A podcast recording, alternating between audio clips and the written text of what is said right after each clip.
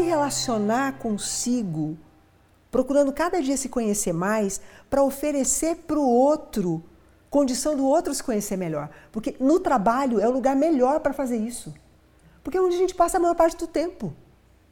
Onde eu passo maior, o maior número de horas. E aí, seja tendo ócio ou não tendo ócio, é no trabalho. Olá, eu sou Marcos Galvão e este é o Nove Luas, nosso podcast para conversar sobre a vida nas suas entrelinhas.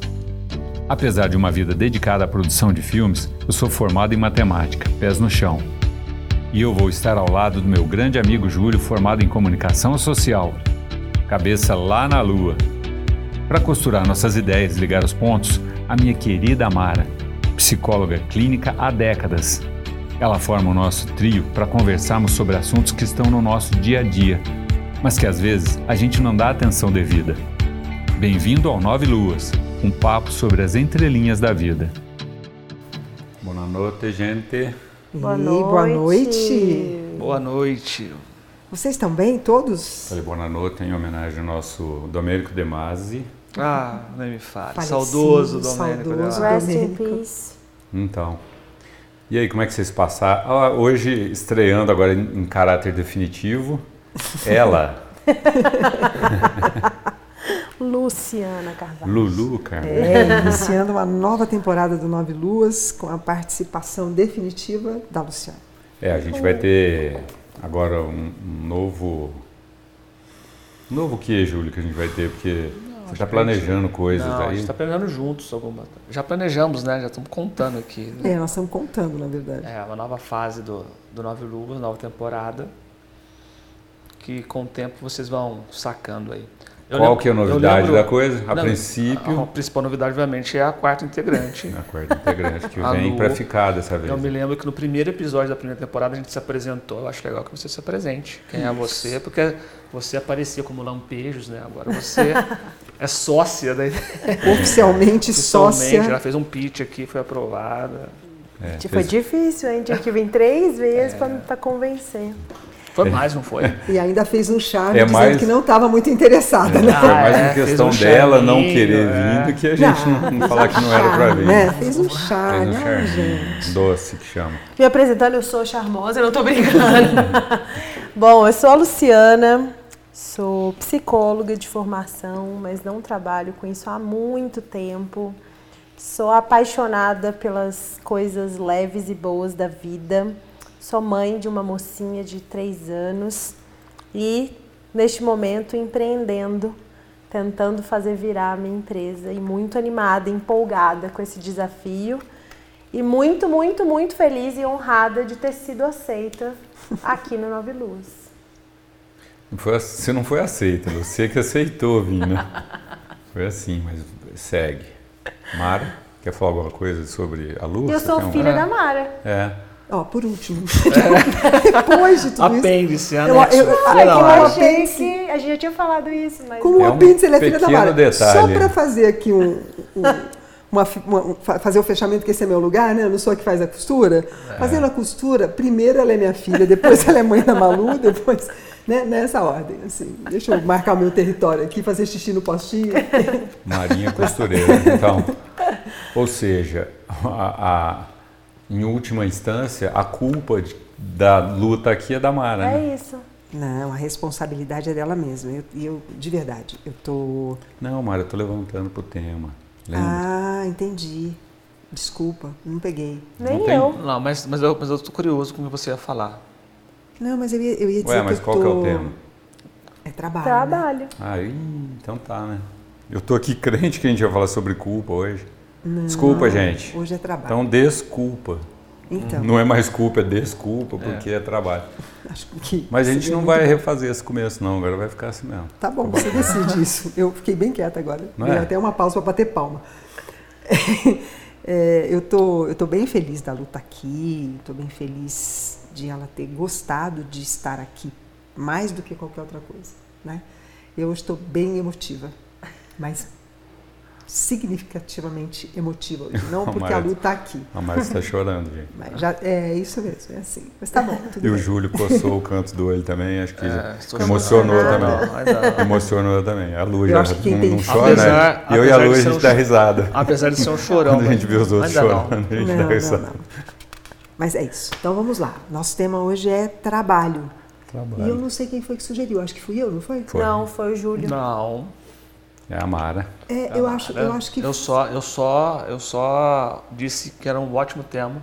Não, foi Por... você que sugeriu quando você falou que você tinha ouvido alguma não, coisa. Mas ela falou. Ah, ela falou foi? Assim, ela falou trabalho. Eu falei, trabalho é bom. Eu ouvi, eu, eu, eu vi um post de um cara. Eu fui no evento em Santa Rita há um tempo e eu conversei com o cara trabalhando no RH da Nubank, chama Rafa Albino. E ele postou um, um, um episódio de um podcast que ele gravou em 2020, que eu não ouvi ainda que era trabalho, né? Prazer eu pagar boleto. falei, puta que não. Aí se você falou trabalho, eu falei, se eu se pudesse eu imitaria o título, porque o título Prazer é bom. ou pagar boleto. É. É. Eu acho o tema muito bom, muito bom, muito bom, porque é, é, é o, eu acho que é o tema da vida de todos nós, trabalho. Sem dúvida. Né? É o tema da vida de qualquer pessoa adulta. Eu vou, eu vou iniciar, né? É, o Freud apesar de eu não ser uma, uma freudiana, né? todo mundo que acompanha o Nove Luas sabe que eu sou junguiana de coração, mas o Freud ele, ele definia um ser humano adulto partindo de três premissas. A primeira delas é você ser capaz de se sustentar com seu próprio trabalho, você estabelecer relações sociais sadias e você ter a capacidade de amar. Então, quando a gente olha para esses três pilares do que seria uma pessoa adulta, nós vamos, nós, nós vamos olhar que o que a gente entende, que vê na rua se colocando como pessoa adulta, adulto mesmo, segundo a visão freudiana, tem muito pouca gente. Né? E a premissa do trabalho é uma delas que, se nós formos peneirar, é viver dignamente com o recurso proveniente do seu trabalho, não são muitas pessoas do, do, das pessoas que a gente chamaria de pessoas adultas. acho que está tá difícil de, de, completar esse... Esse tripé. É, porque é, é, ter a capacidade de amar também passa longe. Sim, e, e, amar o trabalho. E amar o trabalho, então. Aí e também de estabelecer relações sociais sadias, né? É, então eu acho que assim começar com a ideia de trabalho para uma segunda temporada do, do Nove Luas, eu acho que é uma coisa bem, bem, bem bacana. Eu e gosto vocês, de trabalho. Por que, que vocês aceitaram o tema? Eu aceitei. Ah, eu. eu ele, ele achou que era culpa até. Eu, eu, eu vou dizer assim, não, ele, eu, ele, ele como eu sou tanto. voz vencida aqui, não é verdade assim. Eu até, até, até brinquei da gente falar assim, trabalho, uh, trabalho, ame-o ou deixe, deixo. que a. Mari não gostou, e, e enfim. Mas o, a questão disso aí é que eu vejo que a, a questão do trabalho para mim. A pessoa ou, ou gosta do, daquilo que faz, ou deixa de fazer aquilo, para que, que tem que fazer, né? Partindo tem que pagar boleto. Isso. É. Então tá. Pode, pode, pode desenvolver mais essa parte do boleto. Mas, mas eu, eu, eu, acho que o, o, talvez o que você vá fosse dizer, né? Talvez eu concorde. Que é um pouco. Eu não sei, para mim, o trabalho ele é um, um pilar da minha vida muito estruturante, assim. Eu, eu, me lembro quando eu tive a minha filha e tem toda aquela coisa que mulher passa do puerpério, né, de e eu sofri muito com isso. E eu me lembro, eu tinha um mês que a Malu tinha nascido e eu estava desesperada para trabalhar. E aí a minha mãe ainda estava comigo em casa e eu fiz um meu meu ex-chefe na época me ligou a gente ficou quase uma hora no telefone e quando a ligação acabou, minha mãe olhou para mim e falou assim: "Nossa, seu olho voltou a brilhar de novo".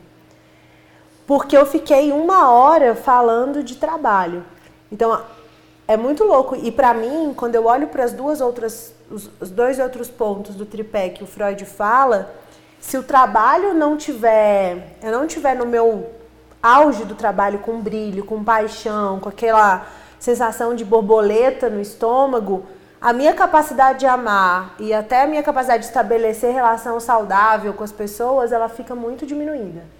eu tenho a impressão, é, Lu, que isso funciona assim para você, porque funciona assim para mim, então você tenha visto isso, é, porque a ideia de trabalho em si, para muitas pessoas, é de sofrimento. Inclusive, etimologicamente, trabalho vem de tortura. Historicamente, a palavra trabalho tem uma origem latina, né? que é tripalium, que era uma ferramenta, um, uma engenhoca, que eram três pedaços de pau, um no meio e dois pedaços de pau do mesmo tamanho do, do meio cruzando esse do meio, onde as pessoas que não pagavam impostos na Roma antiga, elas eram, iam para o tripalho, iam lá e ficavam naquele negócio. Depois que saíam de lá, iam trabalhar. Então o trabalho, socialmente, culturalmente falando, ele vem é, de pessoas que não tinham condições e aquilo era uma punição. Vem até antes, né, Mara? Quando, quando Adão comeu a fruta, Deus Isso. foi dando as penitências e você vai trabalhar para como castigo, castigo, a mulher vai sentir dor tendo um E o homem vai trabalhar para E o homem vai ter que, para se sustentar, é. fazer na, o seu rosto suar. Ou na, seja, uma coisa cansativa. Na Grécia, trabalho era para os escravos. É, só escravo trabalhava. Os homens, para eles, a, a, a, única forma do, do, do exercício, do, do, gasto de energia seria no esporte. Ou no pensamento. Ou no Fora pensamento. isso, era Exatamente. escravo. Construção de conhecimento ou a, esporte. A igreja católica também foi. Isso só virou, isso só virou com Conte, Durkheim, com o protestantismo, que deu para o trabalho um ar de bênção e de vigor, é, socialmente ainda, falando. É. E a história do homem enquanto trabalho, a história do homem enquanto trabalho sempre foi em busca de facilitar a vida. Ele era sozinho, o homem, o homem primitivo, trabalhava ou exercia a caça e outras coisas no máximo uma hora e meia por dia, no máximo. O resto era contemplação, ou olhar para o teto, ou Isso. sei lá, grunhir. Aí ele virou sociedade, agricultura, sociedade rural, botou animal para funcionar, depois botou escravo, depois botou a máquina, depois botou a máquina a, a vapor, elétrica, automática, digital e agora está com inteligência artificial a busca dele sempre é facilitar a vida para trabalhar menos, sabe? Mas é porque a ideia de trabalho ela é, ela é arquetipicamente uma coisa punitiva. No inglês, né, você vindo fazendo uma, uma digressão da palavra latina, da origem latina, chega no, chega no travel, né, que é viajar. Mas a ideia de viajar vinha do sofrimento.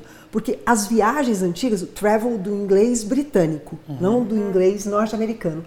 A ideia de, de, de, de, travel era sempre uma coisa muito perigosa, que você podia ser, ser roubado no caminho, que você podia ser é, morto por bandidos no caminho. Então a viagem sempre era cansativa, porque você levava muito tempo de um lugar para o outro. Você tinha, você corria o risco de não ter comida no caminho, de você não ter onde descansar.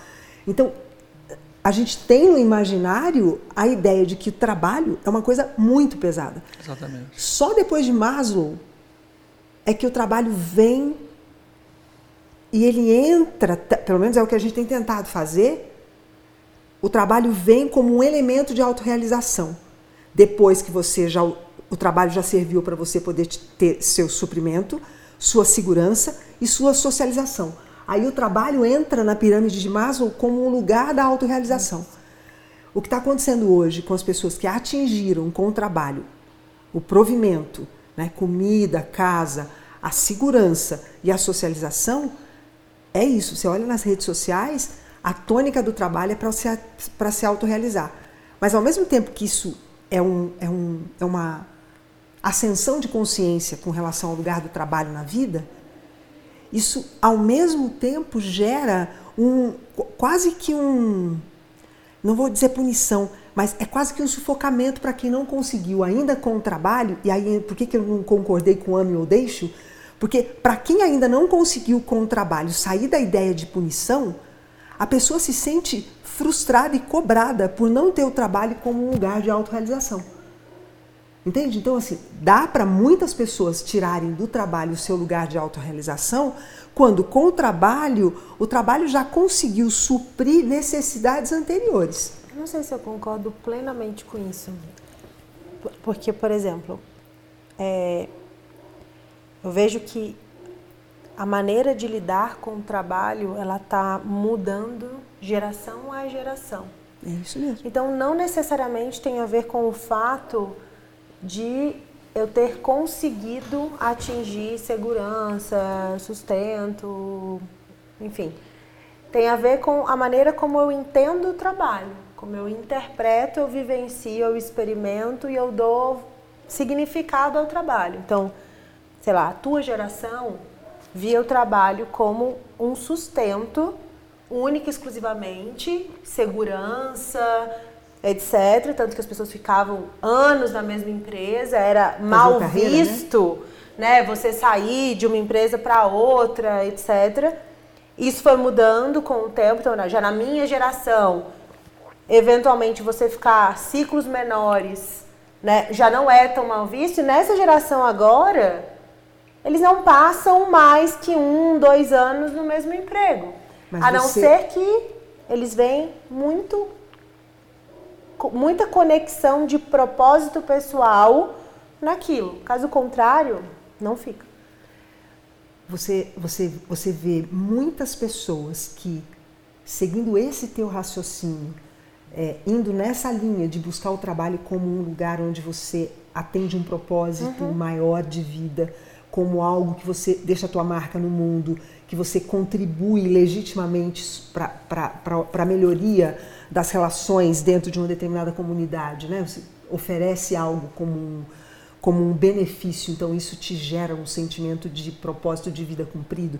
Você consegue ver isso em pessoas que o trabalho não satisfaz necessidades como a necessidade de se alimentar a partir do trabalho, de ter uma casa para morar, e não precisa ser a sua própria casa, mas ter segurança de moradia, ter boas relações sociais. Você consegue ver pessoas que não, que não tendo isso, têm um trabalho como propósito? Eu consigo. E eu tenho muitos exemplos do meu próprio trabalho, assim, hum. de pessoas que eu vi que não, o trabalho ainda não era suficiente para isso tudo.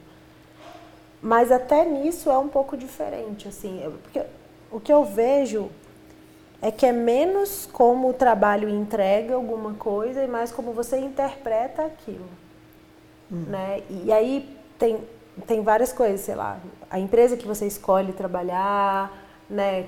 O quanto você se conecta com aquela cultura, com aqueles valores, sei lá, eu. É, então eu acho que a cabeça em relação ao trabalho ela está passando por um processo de evolução. É, acho que a gente nunca viu uma geração como essa de agora que quer trilhar caminhos não vinculados a uma empresa, uhum. né? Trabalho, tipo, trabalhos mais, mais tipo, não mais a empresa é dona da, de você como profissional, é, é você que gerencia a tua carreira. Enfim, tem vários formatos e eu acho que esses novos formatos estão relacionados com as novas formas de enxergar o trabalho. Eu, eu talvez, talvez acho não, de nós quatro aqui, eu sou o único que posso falar para vocês que, que ainda não me encontrei. No trabalho? no trabalho? Não, não me encontrei. Estou em busca. É. Já passei por vários trabalhos, empregado, empregador, é, racional, um pouco mais criativo. E ainda eu sinto que eu tô no caminho, mas eu não me encontrei ainda, sabe? Tô em busca de. E cada vez eu melhoro mais, mas eu não consigo dizer para vocês que eu achei meu lugar, amo, amo, gosto do que eu faço. Acho que hoje estou no melhor trabalho de todos que eu já tive, mas ainda não é onde, onde me afeta, me acerta. Outro dia eu fui convidado para falar com uma equipe de um, de um ESF. ESF é o antigo PSF, ah, de posto de saúde é, da família. Psicólogo, médico, uhum. enfermeiro, atendimento, agente de saúde, que é os caras que vão lá no front, né? E aí eu falei assim para eles, é, daqui 20 anos, vocês querem estar nas mesmas funções que vocês querem estar hoje, com o mesmo salário, tirando aí um, vocês querem estar? Não precisa responder não. Mas era nítido que ninguém quer estar onde está eu duvido que vocês queiram estar no mesmo lugar que vocês estão hoje daqui a 20 anos. Sabe? Vocês não vão querer estar. É, e aí, nessa minha busca hoje, que é uma busca que eu compartilho muito com a Mara, né? Eu, para mim, para mim hoje, trabalho é um processo de emancipação. Um processo de emancipação? É. O, o é. trabalho é, já é um grande avanço separar emprego de trabalho, do meu ponto de vista. Já é um, uhum. já é um, um avanço. Infelizmente tem gente que está no subemprego ainda, uhum. que é um nível que assim, a gente não tem nem lugar de fala para falar. Uhum. Penso eu, graças a Deus por isso. Então, o subemprego é algo que a do Maslow é a, é, não, é nem a, não é nem a base da pirâmide. Não é nem a base da pirâmide. Assim, isso Exato. é uma vida, meu Deus do céu. Mas não, não vamos falar sobre isso. Mas é, é, eu acho que, que, que é um processo de emancipação, porque o emprego, o trabalho em si, ele sempre vai te colocar dentro de um, de um, de um local é, limitante, assim, sabe? Que é o teu lugar presente. Mas o trabalho, se você ficar nele, encaixotado nele, fazendo as mesmas coisas, ele vai te sufocar, ele vai te aprisionar. Ele é um sistema. Ele, ele é um sistema, você não sai dele. Você no máximo se isola, você não consegue sair. Então você precisa se, se emancipar desse trabalho para encontrar uma outra forma de viver. E é para mim a, a, o grande avanço, até para linkar com o começo da minha fala lá, que eu falei que o, que o trabalho é é algo punitivo, é que hoje a gente consegue, e aí eu tenho que fazer ódio ao Domênico De Masi e Galvão, né? que é uma forma de pegar o trabalho e criar essa, essa, essa intersecção com a vida. Porque é um terço nosso, gente. É para quem trabalha num lugar bate cartão, é 40 horas por semana. 40 é coisa por semana. cacete. Né? É mais do que estar com a família. Se você não conseguir anelar o trabalho com a tua vida, vida, você é um desgraçado. Desgraçado no sentido de não, não conseguir ter graça. Uhum. Não vai ter brilho no olho mesmo. Uhum. Porque você você sai da tua vida, entra no lugar que você não é feliz, que não faz sentido para você, que você que não te inspira, aí você bate o cartão e volta para a tua vida, e aí um não vai ajudar o outro, e você vai entrar num looping que não vai te levar para lugar nenhum. Então é um, é um grande avanço a gente conseguir hoje tentar, ou pelo menos buscar trabalhos, eu sei que não é todo mundo, de novo, que tentem conversar com um pouco do que é a tua vida, do que é a tua vontade, do que é o teu dom, do que é o que faz sentido para você. E alguns levam dois anos e com 17 anos acham, outros estão com 30 e tantos como eu, que está em busca de. Eu vou, eu vou poetizar um pouquinho, porque é, eu aqui na, na, na, primeira parte com a Lu, né, no, no, no na reflexão é, da pirâmide de Maslow, e aí você traz a ideia de emancipação, e eu, eu apertei nesse sentido da pirâmide, porque no fundo eu olho uma expressão que era muito, era muito comum nas gerações anteriores, né? E se eu fosse pegar essa expressão, que é o que eu vou fazer agora, né? quando eu falo poetizar, é porque eu ouvi a minha vida inteira dizendo que quem, Deus ajuda quem cedo madruga e o trabalho dignifica o homem. Né? E aí, escutando a Luciana fazer a, a, a defesa né, do, do ponto de vista de uma geração que traz a relação com o trabalho muito diferente da minha geração, talvez da tua geração também, Júlio, porque a minha e o Marcos é a mesma geração. É, e eu pensar que eu, na minha geração, eu conquistei uma relação com o trabalho, né? que é uma relação muito parecida com a relação que a tua geração uhum. Pegou e que as seguintes vêm conquistando, que é essa relação de, de com o trabalho, você viver o mais saboro, a mais saborosa das, das experiências de ser produtivo no mundo né? De se, se acordar de manhã e dizer, uh, hoje eu vou, vou fazer isso. E aí você ter, no meu caso, eu termino uma sessão e falo, nossa, uh, foi bonito demais o negócio. Aí você chega de noite e você fala, uh, que dia bom. Valeu né? a pena. É, não, que lindo que é, né? Assim, terminar uma, uma coisa atrás da outra com, com a boca, com um sabor cada vez mais gostoso, né? Mesmo com todos os desafios. Então, eu penso que o o que nós temos para frente, o que virá, eu fico pensando na geração da, da minha neta, né, e, e, e essas, os jovens um pouquinho mais velhos que a minha neta, o homem dignifica o trabalho. Que é o que está acontecendo agora. E não o trabalho. Na, a, da minha geração para trás, o trabalho dignificava o homem. E aí não tinha importância qual era o trabalho. Desde que você tivesse um trabalho e com ele você pudesse prover sua família. Então aí, o trabalho dignificava o homem. Tem um texto lindo do Rui Barbosa, que ele, que ele, ele um texto antiquíssimo, imagina, Rui Barbosa. Ele, ele fala do que é a relação do homem com o trabalho. Porque se você for olhar pela Bíblia, é o homem que trabalha, não é a mulher. A, a punição por ter comido da, da, a árvore do conhecimento do fruto do bem e do mal, para a mulher é uma punição e para o homem é outra. Uhum. Então, também a entrada da mulher no mercado de trabalho traz um olhar sobre o trabalho muito mais humanizado, muito mais arredondado, menos fálico do que esse trabalho que dignifica o homem, que faz o homem ficar reto, com o peito para fora, a barriga né? para dentro. Né? Provedor. Né? Isso, que era engenheiro, médico, advogado. Né? Uhum. Então, essa, essa infinidade de outras profissões que foram entrando, elas foram entrando na medida em que a mulher foi entrando no mercado de trabalho. Então, aí, o homem dignifica o trabalho. De agora para frente, ou de um tempo para trás para frente, o homem dignifica o trabalho. Né?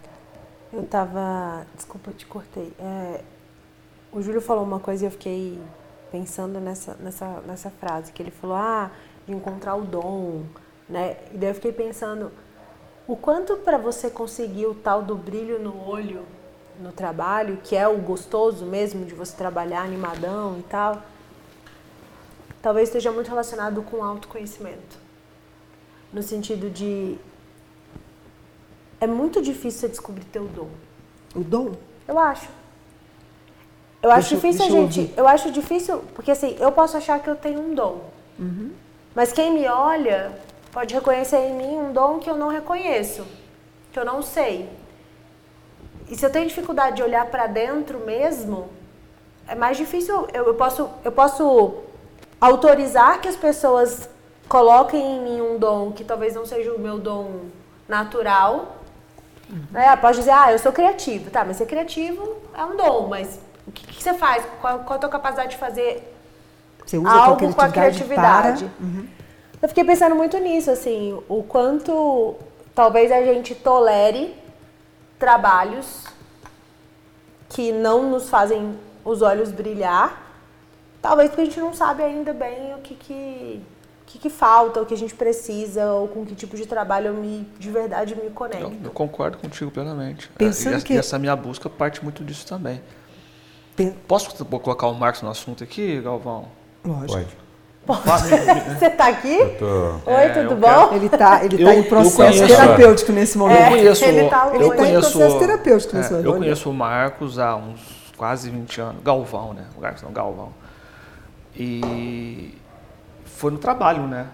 Eu, eu, eu lembro até hoje da primeira vez que a gente se conheceu, assim, eu era, eu, eu era estagiário no, no na, eu era aluno da, da, agência experimental do Unis, você foi fazer um vídeo institucional lá da, da, instituição. Eu era uma criança e o Marcos já tinha anos de estrada. Ai, ai. Precisava tem, cara, uma tem uma diferencinha, é, assim, né, e, não, mas, e, e esse, brilho no, esse brilho no olho que elas falam, cara, eu nunca deixei de ver em você. E a gente, a gente já compartilhou maus bocados aí, já altos perrengues de trabalho, né? E assim, agora eu te falo com muita admiração que você nunca perdeu esse brilho no olho, assim. Né? Como foi a tua história? Para você, então, você achar, você se achou aqui, como que é? Essa, essa coisa desde o, que a Mara está falando, que agora o pessoal está falando aí, né, de que assim, o pessoal hoje não se não, não, não, não se contenta em ficar num lugar onde não está gostando. Hoje é, é natural hoje até as pessoas verem assim a pessoa está num trabalho, não gostou, sai vai para outro e tal, hoje é natural. Mas quando eu tinha lá meus 16, 17, aí a coisa já não acontecia assim. Eu era mal visto porque eu ficava trocando de emprego. Exatamente, o turnover que chamava. Né? E entre os 16 e os 21, eu troquei muito de emprego, eu viajei, eu fui buscar trabalhar no, nos Estados Unidos, fui deportado, graças a Deus. Não me deixaram trabalhar lá, gostei, gostei porta-luva de uma Kombi lá pelo México. É. Eu fui para Espanha, eu ficava procurando um monte de coisa, até que eu achei o vídeo e aí, aí eu fiquei. Então assim, eu nunca é, parei num lugar, eu tive, eu tive trabalhos assim que eram promissores em termos financeiros, de carreira e tudo mais e tal. Prestei concurso, algumas coisas, mas eu nunca quis parar naquele lugar. Então, assim, eu nunca me permiti ficar num lugar que eu não gostasse de estar lá. Isso aí é uma coisa que. Isso aí eu dou valor em mim. tipo assim. do valor em mim. Mas isso é um negócio muito Porque legal. É, isso, isso, isso lá no fim dos anos 80, começo dos 90, né? Então, tipo assim, uma coisa já lá para trás, né? Tipo assim, então, é, naquela época eu tive problema, porque minha família falava, isso aí não vai dar em nada, esse menino aí não vai dar nada, isso não vai funcionar, e era assim mesmo. A conversa na família, é, não, a família em geral, assim, tia, né? Fala, a conversa era essa, que não ia rolar. Por quê? Porque eu não parava e não fixava em lugar nenhum. Gente, vocês acham, é, vocês acham que o que que fez com que antigamente eu usei a palavra, eu usei a palavra errada, talvez nem tenha uma palavra para isso, né? Você ter muitos carimbos na carteira de trabalho era uma coisa muito ruim, né? É. Hoje em dia, as pessoas nem se preocupam em ter carteira de trabalho. Então eu estava à frente do meu tempo. Que? Você tá Sim, visionário. Um visionário. visionário pega, pega minha carteira que você vai ver a indecência é. que é aquilo. Ao que vocês atribuem a carteira de trabalho, que era uma coisa valorosíssima? Ter deixado, óbvio, esse ter deixado para um número de pessoas que já passaram pela bifurcação, né? A gente está vivendo um momento de bifurcação, porque ainda tem muita gente que honra a carteira de trabalho Sim. e outras que ainda nem conquistaram ter uma carteira de trabalho que tenha que, que lhe dê uma dignidade de vida. E então, uma porção de gente que nem quer ter carteira de trabalho. E tem gente que nem quer, mas eu estou pensando assim. Ouvir de vocês o que vocês acham. O que é que foi que fez com que, para as pessoas que já não têm com a carteira de trabalho essa relação de integridade humana, o que, que foi esse essa viradinha de chave? Mara, eu acho que tem, tem dois pontos importantes. A Lu, acho que vai falar até com mais propriedade. ela vai eu. falar de um lugar, é. né? Por isso. Primeiro, quatro é que lugares. muitas das corporações não conseguiram, não conseguem ainda é, acompanhar, estou falando dos jovens agora, tá? Uhum. A, a, velocidade que está acontecendo. Ela não conseguiu. A velocidade que o quê está acontecendo? Que as, que as mudanças e essas vontades do jovem então, que estão assimilando e tem um jovem hoje que é um jovem superficial, esse é outro assunto. Mas tem, por exemplo, pegar o Itaú como exemplo. Eu estava vendo um, um, texto do Tracanela, que é o marketing do Itaú, e uma das soluções foi comprar, montar um, um, um hub de inovação, que é o Cubo. Falei assim, ó, eu, eu Itaú, que é o Itaú, não consigo, então eu vou comprar um monte de startup aqui para me sanar e eu conhecer essas pessoas, porque eu, enquanto corporação, não consigo ter a velocidade deles. Então, eu criou uma empresa aqui, a Ambev fez isso com a Ambev On, uhum. Bradesco tem isso com a, com a Inova Bra e por aí vai. Então, é uma velocidade que isso ainda não está muito equiparado. Então, às vezes, é melhor você estar tá sozinho do que você estar tá anelado ou, ou, ou, ou junto de uma corporação que, querendo ou não, vai te frear um pouco. Esse é um ponto. E outro ponto eu esqueci, depois eu lembro. Isso é uma coisa que a Lu pode falar é, por isso de que cadeira, eu falei porque afinal de contas é a tua área, não é, Lu? Não? É, mas eu, eu, eu, concordo com o Júlio, assim, eu acho que realmente um dos pontos é as empresas, elas estão fazendo um cabo de guerra com os funcionários, assim, essa é a verdade. Então, elas querem manter o status quo, muitas delas, do que, do que elas acreditam. Eu eu particularmente, aí a minha opinião pessoal mesmo, não tem certo ou errado não, que é eu, eu, eu acho que é uma, uma balela essa história de que eu escuto nas empresas de ah, que a gente está vivendo um conflito geracional. Cara, não existe não é. conflito geracional se você tem clareza do, do qual é a cultura mãe da tua empresa. Porque conflito geracional tem a ver com diferença de perspectiva. Mas se você tem uma cultura organizacional clara de como é que as pessoas devem se comportar, pouco importa se eu tenho 60 ou se eu tenho é, 25. Conflito, olha essa tem palavra, um, né? É conflito, um código de conduta aqui, que, que é essa cultura, esses valores, essa forma de funcionar, que não importa de que geração eu sou. Mas como as empresas elas não sabem fazer isso, a grande maioria delas, elas atribuem essa, essa queda de braço que está acontecendo e está acontecendo mesmo a conflito geracional. É. Concordo. Tá. E eu posso lembrar, eu lembrei, eu lembrei um ponto, claro, assim, claro, gente, a pandemia foi uma tragédia humanitária. Mas ela abriu uhum, um clarão nas pessoas. Assim, por que raio eu vou acordar seis da manhã, pegar duas horas de trânsito uhum, para entrar uhum, numa sala, ficar com as pessoas, perder o dia inteiro e agora eu posso ficar em casa. Eu, eu não quero voltar. Tá cheio de elefante branco nas cidades grandes aí, de, uhum. de, de salas vazias, porque o pessoal não quer voltar, fazendo, não vou encarar uma vida, é, um trânsito, São Paulo, né, para quem, ou outra cidade grande, seja o que for, sendo que várias dessas coisas eu consigo otimizar, trabalhar menos, é, ganhar tempo de vida, qualidade de vida. Então, são algumas, alguns princípios que sempre foram negociáveis, e negociáveis sempre para a parte ah, dos que bancam, e que agora fala assim, não, peraí, não, isso aqui, agora, isso aqui primeiro já é negociável, eu quero ter o meu tempo livre. Que é um Olha. pouco o que o Domenico Demasi fala que eu quero falar mais para frente, que é o tempo livre. As pessoas isso. precisam do tempo livre. E, e que... duas horas para ir, duas para voltar, que são quatro horas, são quatro horas perdidas. É. E ele não, não mas não, não é um tempo livre isso? É, mas é uma mudança de mindset importante que a pandemia trouxe, que é o que eu falei, assim, antes as empresas estavam no centro das decisões de tudo. Hoje, pós-pandemia, eu concordo, foi uma tragédia, foi um horror, mas por uma perspectiva de trabalho, foi a, talvez a única maneira da gente ter começado uma, uma, uma faísca de evolução de mentalidade de trabalho. Se a gente olhar, cara, no mundo corporativo tudo evoluiu. A maneira de fazer publicidade evoluiu, a maneira de você lidar com o cliente evoluiu, a maneira de tecnologia evoluiu, mas a relação de trabalho não evoluía. Era aquela coisinha, 44 horas semanais, muitas empresas ainda no esquema de bater ponto, blá blá blá blá. A pandemia trouxe essa mudança de sair do empresa centro para talento centro. E isso faz uma diferença enorme. Total. Mas uma, a, a, grande parte das empresas já estão querendo voltar para o mundo pré-pandêmico. O que eu, eu, Lu, acho que é uma maior bobeira que eles vão fazer. Mas por quê?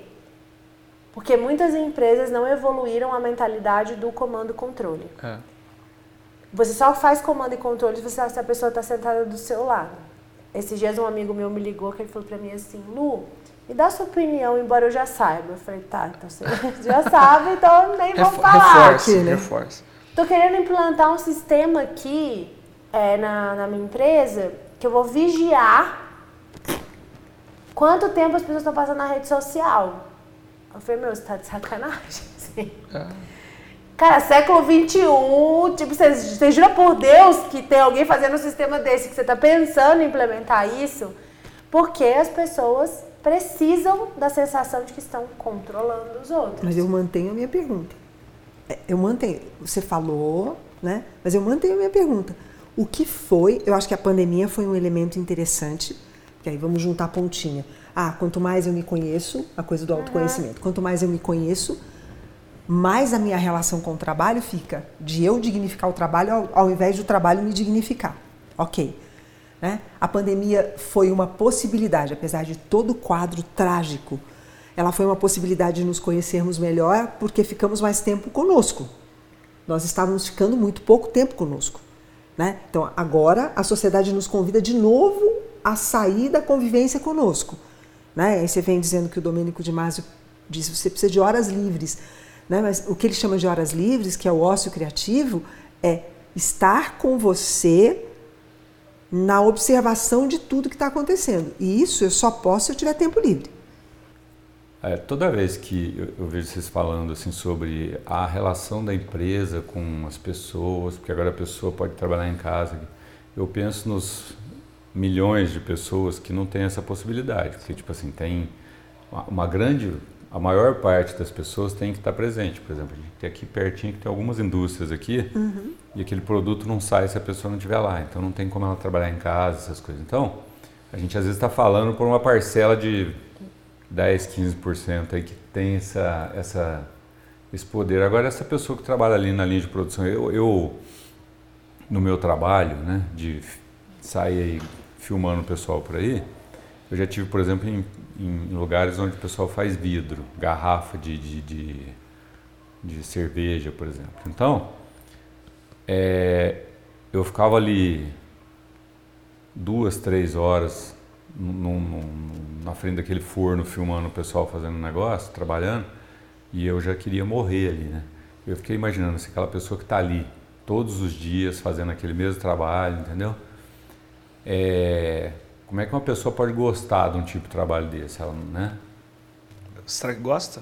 Será que gosta? Mas assim, mas e aí se ela não gosta, então esse tipo de trabalho está condenado a não existir mais, porque se as pessoas forem fazer igual a gente fez, por exemplo, só fazer o que a gente gosta, como é que funciona, ah, né? Isso, Como é que fecha que essa conta? É, não, é, então, mas é exatamente fecha. aí. Essa conta não fecha. É, é exatamente é aí que entra a minha pergunta.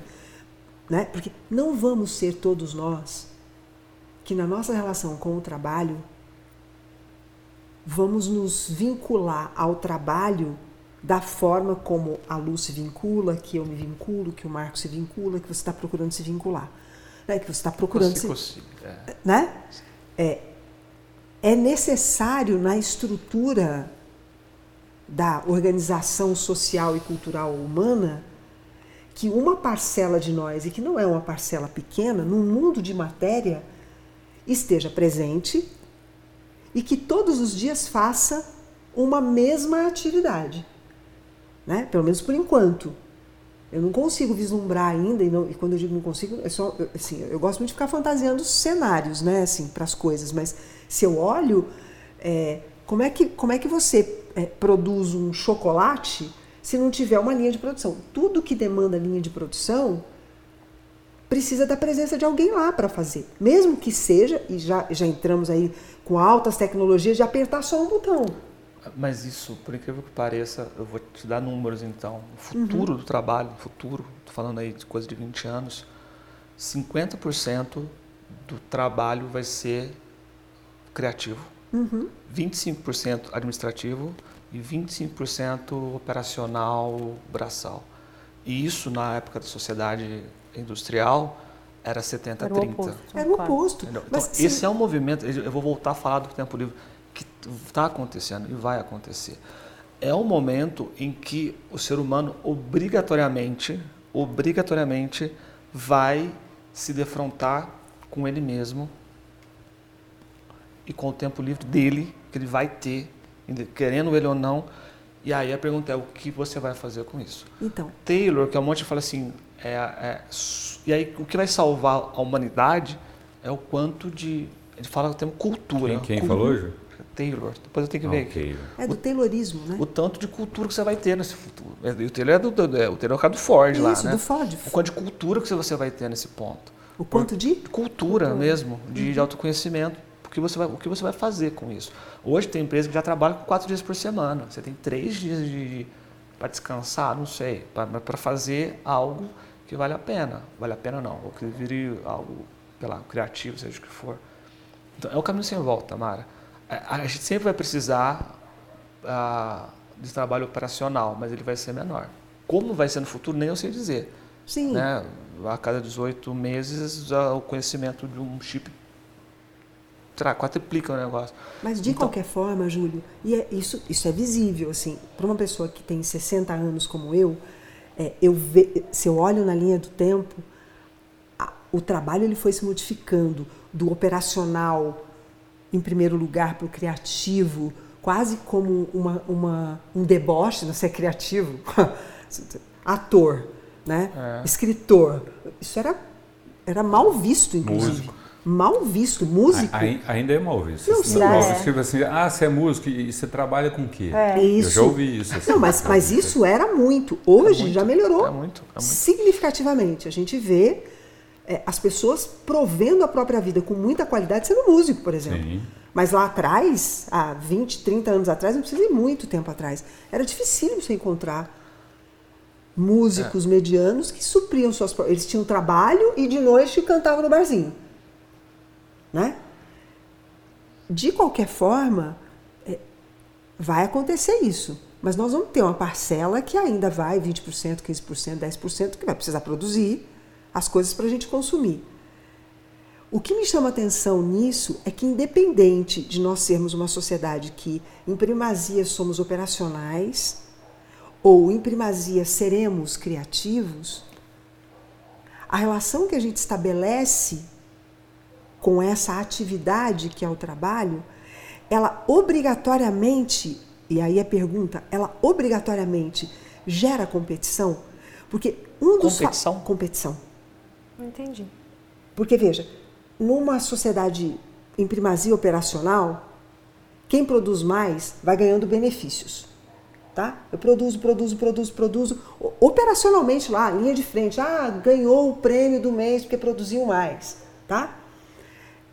Essa ideia de competição, ela continua numa sociedade criativa e é obrigatoriamente um, um, um componente do trabalho a competição, porque se ele for um componente, se a competição for um componente obrigatório do trabalho, nós vamos, independente de sermos uma sociedade muito criativa ou uma sociedade muito produtiva operacionalmente, nós vamos sofrer as consequências que a competição traz.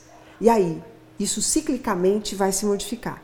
Porque na sociedade egípcia, por exemplo, ela era em primazia criativa. Nós estamos vivendo alguma coisa bem pareada, tem estudos que mostram esse pareamento entre o que se viveu na Grécia, na, na, no Egito Antigo, que vem muito antes da Grécia, e o que nós estamos vivendo agora, numa transição, saindo, indo para uma sociedade muito criativa, né? em número muito grande de criatividade. Uhum.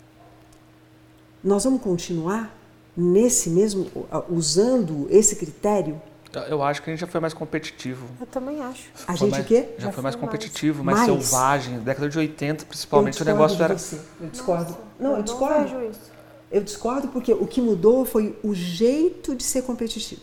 Nós ah. não somos mais violentos na competição, que é uma característica de do operacional. É mais selvagem. Selvagem, selvagem. Hoje tá. a competição é muito subliminar. É muito subliminar. Ah, eu acho que a competição, como eu, como eu faço a analogia minha da, da vida como jogo. um jogo, a competição ela está presente em todas as instâncias da, da coisa. Eu não vejo assim ela nesse modelo que a gente vive, né? Eu não vejo a competição fora do, do, do não, a competição é importante, a competição é importante. Não, é. Acho que não, não anula, não.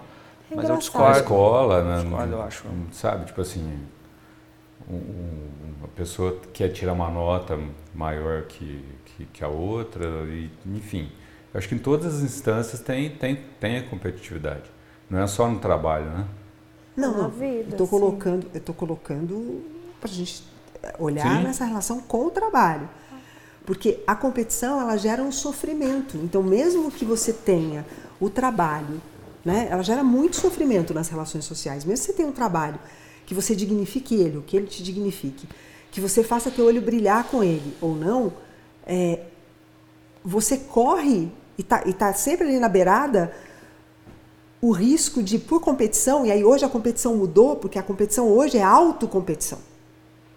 É, eu, eu, eu tendo a discordar de você também. Eu, eu, muito por eu estar inserida, né, ter estado inserida no mundo corporativo nos últimos 17 anos, o que eu vejo é que as empresas que estimulam e têm estimulado a competição, elas estão tendo muito mais dificuldade de atrair e reter as pessoas do que aquelas empresas que estimulam a colaboração. Exemplo para mim, pessoal, Ambev. Ambev era um caso clássico de uma cultura extremamente competitiva a Ambev teve que se transformar, uhum. revisitar toda a cultura, porque ela realmente estava perdendo pessoas. É,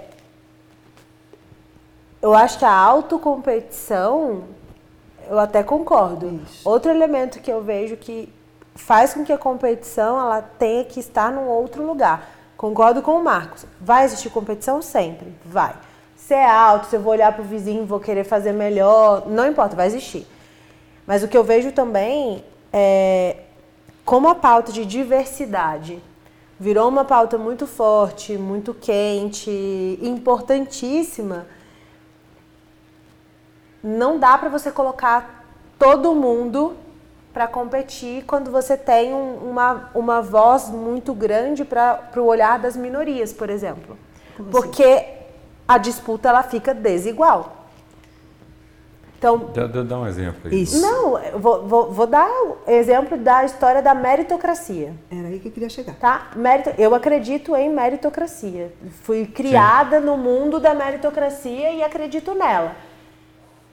Mas para uma empresa fazer isso de forma bem sucedida, ela vai ter que ajustar a meritocracia para poder olhar para o ponto de partida das pessoas que estão ali. Porque os pontos de partida eles não são iguais. Isso. Então eu não posso colocar todo mundo num contexto de meritocracia e igualar, porque eu tenho um cara que é, anda três horas de ônibus para chegar no trabalho, eu tenho outro que mora a cinco minutos, que teve uma cara, caralhada de, desculpa a expressão, de privilégios. É, então, assim, eu não posso, eu tenho que considerar pontos de partida. Aí a meritocracia, ela até pode funcionar. E 90% das empresas que acreditam em meritocracia não estão fazendo isso bem. Pois é, Lu, mas aí olha só. É, não conseguiram é achar. Mesmo, é difícil pra caramba. caramba. É muito difícil. Porque tem muitos fatores que, que, que ficam soltos na coisa, porque, tipo assim, tá, eu aqui, a gente trabalha um grupinho de pessoas aqui, né? Umas 15 pessoas aqui. É, se você for considerar que a um chega um pouco depois, porque ele, ele, uhum. ele mora. Aí fica complicado, porque, tipo assim, tá, a pessoa ela, ela mora um pouquinho mais longe, aí ela tem que ter um, um pouco mais, um olhar diferente da pessoa que não, eu não sei, é uma coisa Mas, complicada. É, esse, esse ponto é interessante, por exemplo, que eu, eu, vou pegar esse teu exemplo como exemplo. É, eu, eu, concordo contigo que pô, o cara três horas chega atrasado, vou meter uma advertência. Não é esse o caminho, você está tá coberto de razão, não é punição o negócio. Mas tem um conceito agora, tem até um livro muito legal, quem sou eu para falar inglês perto de vocês, mas é, é o Lifelong Learning, Learning. né? Learning. Uhum. Cara, é sensacional, tem um livro que chama isso, do uhum. Conrado, sei lá o nome do cara, que é isso. E, e aí você pega essas 15 pessoas, com as dificuldades delas, mas você olha e fala assim, esse cara aqui mano, ele não quer parar de aprender. Uhum. Só isso. E aí, o trabalho dele se junta ao lazer dele, que conecta ao modelo de, de brincadeira, que é, o, que é o tripé do ócio criativo, e aí tudo vira uma coisa só, sabe? É, o Conrado conta no livro dele que, que ele fez um ano de aula de, de circense. Assim, ah, eu não coloco no LinkedIn um negócio desse, mas para mim foi um divisor de águas para o meu modelo de olhar e trabalhar no, no, nas relações de, de, de, trabalho profissionais, sabe? Então, quando eu falo lá no, no início que hoje o meu processo para encontrar o meu, o meu, trabalho, do qual talvez eu me, eu me complete, parte por uma emancipação, é porque eu preciso, eu preciso sair da onde eu estou e encontrar um lugar maior, para depois ele ficar pequeno e encontrar um lugar maior. Uhum. Só de eu ter essa vontade já me dá estrelinhas na testa, penso eu, e se eu emprego alguém e hoje eu, eu, eu, eu lidero uma equipe, isso para mim é um modelo definidor de escolha. Quem está afim de ter. Não é aquele cara que chega às oito e sai às cinco, eu bato o cartão, mas é um Caxias. Mas é o cara que fala assim: cara, eu tô aqui, eu não quero estar tá aqui daqui a cinco anos. E eu estou me desenvolvendo em todas as frentes para ser uma pessoa melhor, melhor mãe, melhor pai, melhor uhum. funcionário, melhor pessoa, é, ter mais conhecimento. Então, já dando aqui hoje, o que, que eu uso para mim como métrica para eu encontrar é, é, se, ele me, se ele me emancipa, se nessas 40 horas, o que, que, eu devo, o que ele me faz devolver para o mundo, o que, que o meu trabalho me faz devolver para a vida, que é um outro ponto que é importante, e se ele me inspira. É. Eu acho que se eu, se eu estou é, tateando ainda, estou bom num, ruim no outro, vai acertando, mas são coisas que é muito é muito pessoal. E aí entra no autoconhecimento, sabe? Então, Porque aí... por mais operacional que eu seja, eu posso ser o cara que fica lá batendo o fechando uhum. a coisa da linha de produção, mas eu consigo aprender ou na minha vida é fazer disso um modelo do qual eu posso não estar satisfeito não faz sentido para mim hoje, ou faz sentido para mim hoje porque ele paga a faculdade. Mas eu faz... quero que faça daqui a exato. Exato. Quando, quando, então, quando eu falo que o trabalho tem que ser emancipador, É porque se ele não for emancipador, ele é aprisionador. Se ele não, se ele não te emancipar, ele vai te transformar numa pessoa. Qual é a palavra que eu quero falar? Acomodada. Não sei, você Acomodada. Você vai ser acomodado. E aí, mano, você não vai ser nunca criativo, você não vai, não vai, você não vai, você vai ficar e você vai ser separado, porque hoje está tendo um processo de separação no joio do trigo. Tá todo mundo com medo da, da inteligência artificial. Eu sou mais, eu sou um pouco mais otimista, apesar dos, dos receios. Vai ter muita gente perdendo emprego, muita mesmo. Mas os caras que conseguem botar a humanidade no processo, eles não vão perder emprego. Aí, agora eu quero, agora eu quero, agora eu quero retomar. Eu falei na última semana ou há duas semanas do livro que a tem uma página que chama Caórtico que postou, eu esqueci o nome da mulher, acho que é Maria alguma coisa, que ela fala da tecnologia, né? O homem já criou todas as tecnologias para resolver o problema da humanidade. Falta a humanidade. Sabe? Você falou isso no episódio, no episódio passado? Eu não lembro, eu falei isso porque é, me marcou. É. E é isso mesmo. Então, se você está muito. Ah, e terminando, eu passo para você de novo. Tem um psicanalista que eu estava vendo, que ele é de Campinas, ele é argentino, uruguai, chama Daniel Omar. É muito legal ouvi-lo. E ele falou algo muito legal. Ele falou duas coisas legais. Ele falou, primeiro, você pode ter o trabalho mais racional do mundo, você tem que embutir criatividade nele. Você consegue embutir. Então, seja a coisa mais simples, você consegue embutir. Aí tem aquele exemplo clássico da caixa que eu conto no outro horário. E outra coisa que ele falou, que aí eu vou passar para você, que você vai... Ele falou assim, se você buscar entre os teus 7 e 14 anos, ali você vai encontrar grandes chances do que você poderia ou gostaria de fazer. Então, falando do meu processo, que você conhece muito bem, tem até um post lá no meu Instagram de 2018, outro dia eu estava relendo ele, que a partir do momento que eu comecei a me conectar com as minhas versões anteriores, com o Júlio criança, com o Júlio versão 1.5, com o Júlio versão 2.2, e olhar para eles sem julgar, ou com amor, que é uma palavra que para mim é fundamental no, no, no processo de trabalho, ou de melhoria, é, eu comecei a, a falar assim, isso para mim é negociável. Isso para mim é negociável. Eu estou num lugar que eu não vou estar tá pleno aqui por causa disso, disso, disso. Que é, é outra dica que eu dou, né? Dentro desse tripé que eu falei, né? Emancipação, o que o meu trabalho devolve para a vida e se ele me inspira é se o que é negociável para mim. Uhum. É Aí eu acho que o próprio universo consegue já te, te colocar ou te jogar para para esse caminho que eu estou trilhando. Não cheguei nele ainda não. Essa é uma pergunta que eu faço em entrevista, para você ter ideia. Tipo, eu o que passaria? Que é inego... Não, o que, que é inegociável para você? É. Tipo assim, se eu te dissesse o que seria um deal break aqui para a gente seguir nesta relação. É. E aí, pensando no título que vocês me deram, hoje, eu não sei se vai ser esse título do, do podcast, eu poria é, trabalho, é, você está a serviço de quê? Eu, eu eu, eu, tô, eu tô. Vocês não têm ideia tanto que eu estou feliz da escolha do tema para abrir a segunda temporada do, do, do Nove Luas. Por quê? É, Inclusive vai ser uma abertura de temporada com três horas e meia de podcast. De podcast. Pode ser. Mas eu penso assim, gente, olha só que coisa linda, né? Nós estamos vivendo realmente uma transição de toda a ordem, né? Então, a entrada da tecnologia já não tem mais o que se discutir, né? É, dentro do ambiente corporativo, que é o que a Lu traz, as relações de trabalho para uma determinada parcela da, da, população que já conseguiu né, encontrar um, um, uma, uma, dignidade, um, um, lugar de fala né, por sua própria voz, é, já consegue tirar do trabalho o propósito das suas vidas, né, é no trabalho que encontra o propósito das suas vidas e fazer essa costura com o propósito que vem das relações mais íntimas, familiares e afetivas e sociais. Mas o componente que é o componente que faz a costura disso tudo é o quanto nós estamos desenvolvendo dentro de nós mais humanidade. Porque quanto mais humanidade, aí a, a, desenvolver a humanidade vai vir pela via do autoconhecimento, lógico, não tem outro jeito de nós sermos mais humanos que não seja nos conhecendo melhor. Não existe, não tem possibilidade nenhuma. E não tem, é, e não tem ponto de chegada. Né? É por isso que a gente não consegue fazer uma previsão de como vai ser. Porque eu tenho que conhecer de mim enquanto eu estiver respirando.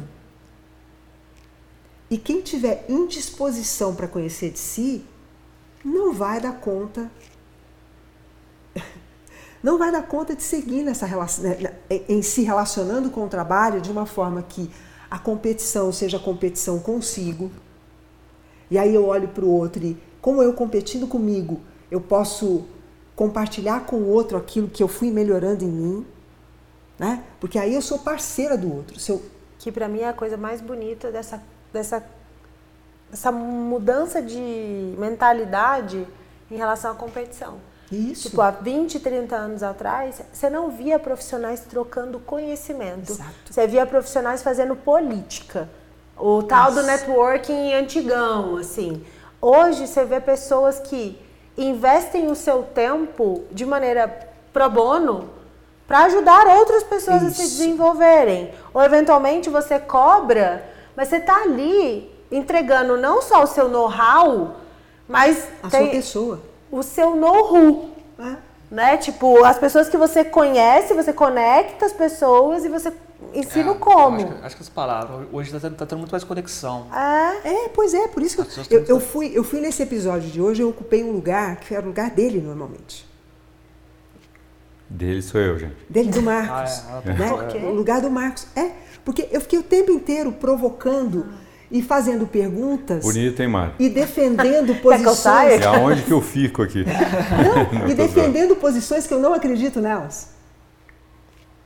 Pra, é, é, é verdade, porque a gente precisava falar de coisas né, que são muito atuais e que as pessoas talvez não estejam vendo né? E, e o propósito do Nove Luas é, de alguma forma, abrir possibilidades, que é de se relacionar consigo, procurando cada dia se conhecer mais, para oferecer para o outro condição do outro se conhecer melhor. Porque no trabalho é o lugar melhor para fazer isso.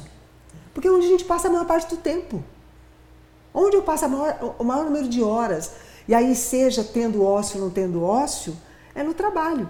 Se eu sei bastante de mim, e eu sei o que eu sei, e eu sei o que eu não sei, porque também não adianta saber só o que sabe, porque se eu não souber o que eu não sei, eu não sei de mim, estou né? sabendo de mim só metade de mim. Né? Então, essa coisa bonita que eu estou vendo acontecer, assim, eu acho lindo, sério, é envelhecer neste momento da humanidade é uma das coisas mais deliciosas que tem. Porque eu estou vendo as pessoas oferecerem de si coisas que eu nunca vi sendo oferecidas. Nunca vi. E como a relação do trabalho é o lugar onde a gente tem a oportunidade de fazer isso, é, eu queria deixar. Tá, o, Júlio tem uma coisinha para ler. Não, mas não, não, vai, você está encerrando? Não sei. Por quê? Nós estamos numa nova fase. Estamos na nova fase. Tem 12 aqui, horas de episódio. É, nós podemos seguir. Não, é sério, assim. Para nós Não, mas é sério. É, porque de repente Pra Falta gente olhar, para falar, pode falar. Para a gente olhar para o nosso trabalho, olhando para a gente lá dentro, o que, que eu ainda não sei, né? Eu sempre falo isso nas, onde eu passo, assim, quando eu estou dando mentoria, qualquer coisa, eu sempre falo. Principalmente para as pessoas de RH, né? Eu sempre falo isso. Às vezes a gente parte da premissa que as pessoas sabem o que elas não sabem. Mas 90% das vezes as pessoas não sabem o que elas não sabem. É isso mesmo. Porque é Entendeu, muito mais né? difícil. Eu, eu, eu, não peguei, desculpa. você se você provavelmente não sabe o que você não sabe. Quais são as coisas que você não sabe? Você não sabe. Entendeu? Caraca, Júlio. Não, não, então faz de novo, desculpa. Eu, Deixa eu pegar, o, lá, pegar o flip chart ali que eu vou desenhar. Pra ver que eu vou me concentrar, eu vou fazer desculpa. um desenho, sabe aquele desenho animado? Fala de Peraí, novo, Lu, perdão. Vamos lá. terceira eu pego. Você sabe coisa, você sabe listar o que você sabe? Sei. Você seria capaz de fazer uma lista das coisas que você sabe? Sim. Você seria capaz de fazer uma lista das coisas que você não sabe? Sim. De tudo que você não, não sabe? Tudo não. É isso. É isso. Mas diz que eu sei. Tá, é, é, entendi, é entendi. Até o Júlio, talvez você não seja é o potencial, essa pessoa. Você tem potencial para chegar lá, você não sabe ainda, mas eu vou te moldar para chegar lá. Mas a galera, a galera em geral, ela, é, elas não sabem mesmo. Porque, não. aliás, elas não sabem, assim, se hum. a gente for colocar aí Ó, eu vou dizer assim, da minha experiência aqui, da minha experiência aqui, né? Porque senão fica muito assim, uhum. a, a, a, Lu também tem bastante experiência no mundo corporativo, assim, mas eu tenho a experiência do, do que a gente vive aqui. Né? O pessoal tá é, nem aí para coisa, eu ia falar uma palavra aqui, mas assim, o pessoal não está nem aí para saber se sabe de alguma uhum. coisa, se não sabe. Tipo assim, o que é para saber é a pessoa, o que a pessoa teria que saber, vamos dizer assim, da, da, da, função dela. Né? Muitas vezes ela não sabe e ela não. É, e aí a gente tem que passar essa informação para a pessoa, porque ela não sabe que ela não sabe que ela teria que fazer determinada coisa. É, e acho que não, não, é nem só no âmbito operacional da execução, Sim, é no é. âmbito ma mais profundo, que são os famosos pontos cegos. Cara, você não, você tá cheio de pontos cegos. E, e, e, e, não conseguir chegar nos seus pontos cegos, eu acho que ele é muito. Ele, ele to, torna o caminho do autoconhecimento para você se vincular a um trabalho que você realmente seja apaixonado mais difícil. Mais difícil. Eu, eu, eu, eu falo, acho que você falou um negócio que eu, tipo, meu coração até saltou na hora que você falou isso, que você falou do, ah, olha para o sete anos, né? Porque provavelmente ali vai ter alguma coisa que 14, te é. diz alguma coisa. Ali que ele tem coisa. Sabe qual era a minha brincadeira favorita? banco. Eu gostava de brincar de banco. Eu gostava de ir no banco, pegar todas as coisinhas de depósito da época, de preencher, e eu gostava de caixa registradora. Durante a faculdade, o último lugar que eu pensei em estar era no mundo corporativo. Mas quando eu olho para a brincadeira dos sete anos e olho como eu sou apaixonada pelo que eu faço, conecto. Conecto. Olha que coisa, gente. Eu passei, não é trabalho, mas eu falo agora de questão de vida. Eu adorava andar de bicicleta. Nossa, eu passava o dia. E aí, dado momento, eu parei, aí achei que seria academia, hoje para achar meus hábitos saudáveis, né? Correr, corria 10 quilômetros, 5 quilômetros, legal. Mas aí, pô, é na bicicleta que você acho que eu voltei lá para a infância e uhum. teve um salto de qualidade eu, entre de vida. 7 e 14 anos dizia, olha, o câncer era uma doença que a gente não dizia nome de jeito nenhum, era, é. ela era uma doença proibida, raríssima, né? proibida de se falar é. e raríssima de ser difícil de ser diagnosticada. Porque, Muitas de outras coisas, mas na verdade era câncer. Né? E, e, e eu dizia que é, quando eu crescesse, eu queria, eu queria fazer duas coisas. Eu queria descobrir por que as pessoas ficavam com câncer. E eu queria ganhar um prêmio Nobel. Olha.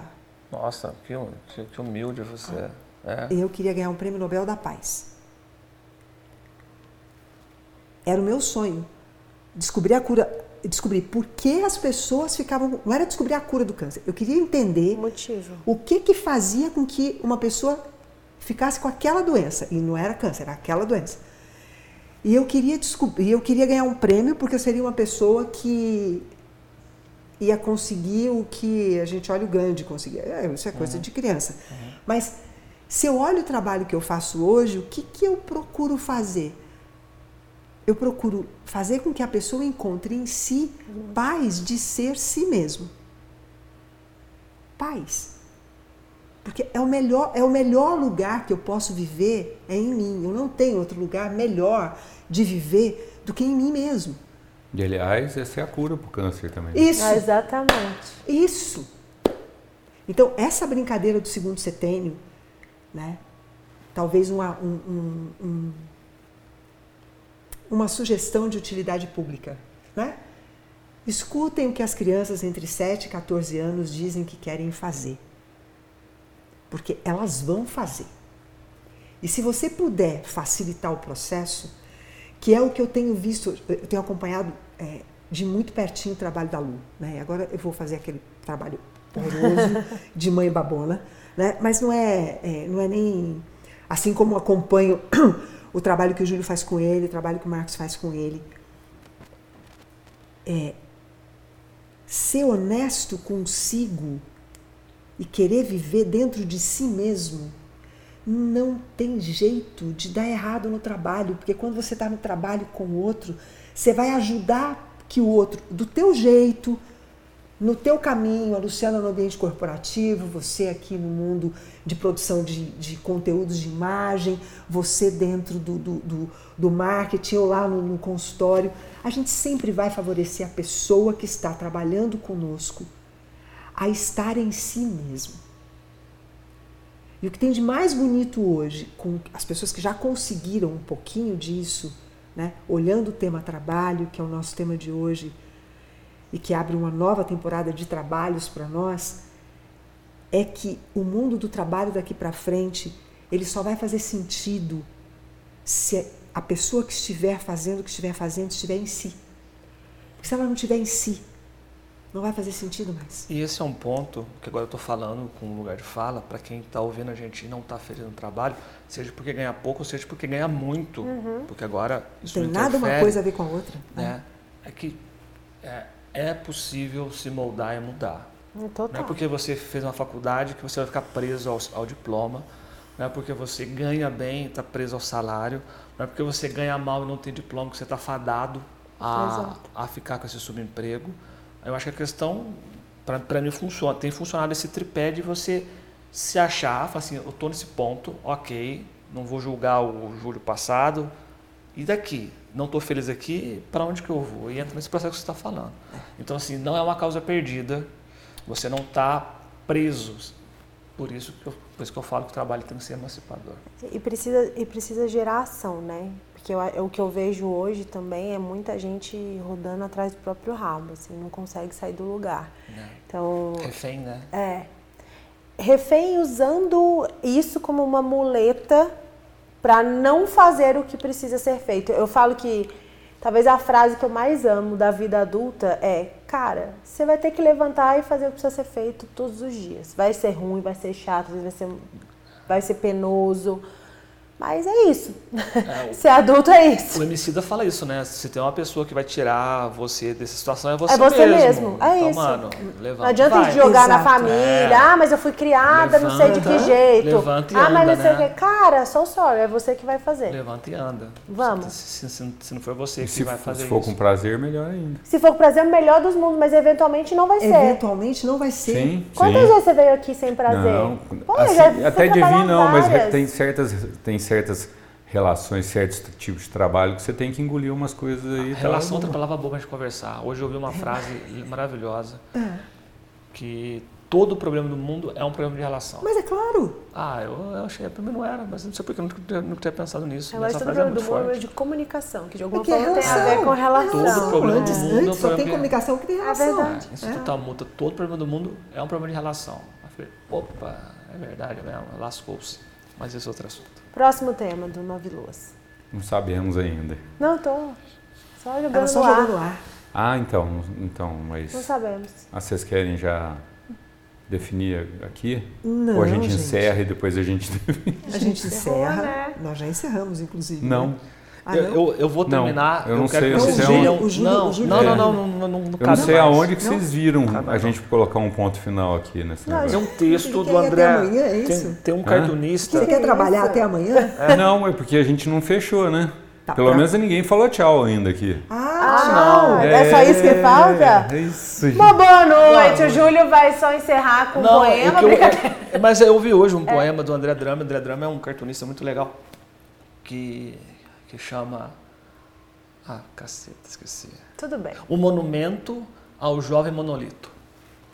um monumento a um jovem monolito. Tá. Ouçam, é forte, é pesado, mas se você está nessa fase tua de tá, não estar tá feliz no trabalho, ouça porque vai dar um O que, que é isso aí?